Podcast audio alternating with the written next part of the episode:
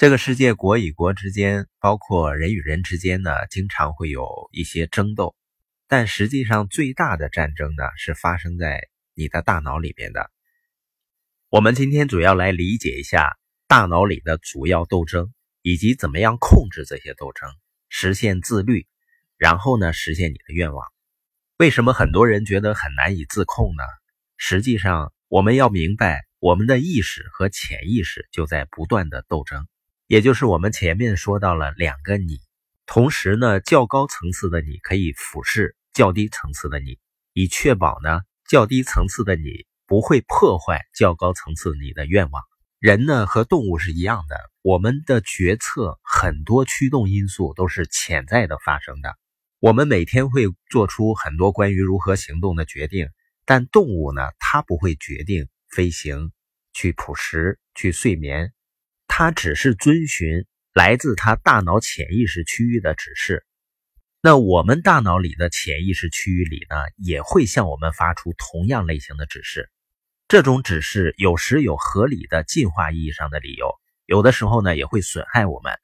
我们潜意识里的恐惧和欲望是通过爱、恐惧、灵感等这些情绪，让我们产生各种意图和行为，这是生理性的。像一个人的爱意，就是脑下垂体分泌的各种化学物质产生的。当然呢，虽然说我们很多不理性的行为或者是情绪是由潜意识里面产生的，也就是说，我们大脑的一些潜意识区域呢具有危险的动物性。但是另外一些潜意识区域呢，它比意识区域更聪明，反应更快。比如有的时候我们会有直觉或者灵感。大爆发的时候，往往就是潜意识区域出来的。像有的时候我们会说：“哎，我刚才刚刚想到了一个什么事儿。”就是呢，你注意到了你的潜意识正在告诉意识一些东西。如果加以训练呢，就能开启意识和潜意识之间的通信流。很多人只能看到意识，而不知道把它和潜意识连接的好处。人们认为呢，想出更多的东西的方式就是不断的往意识里塞东西，让它更勤奋的工作。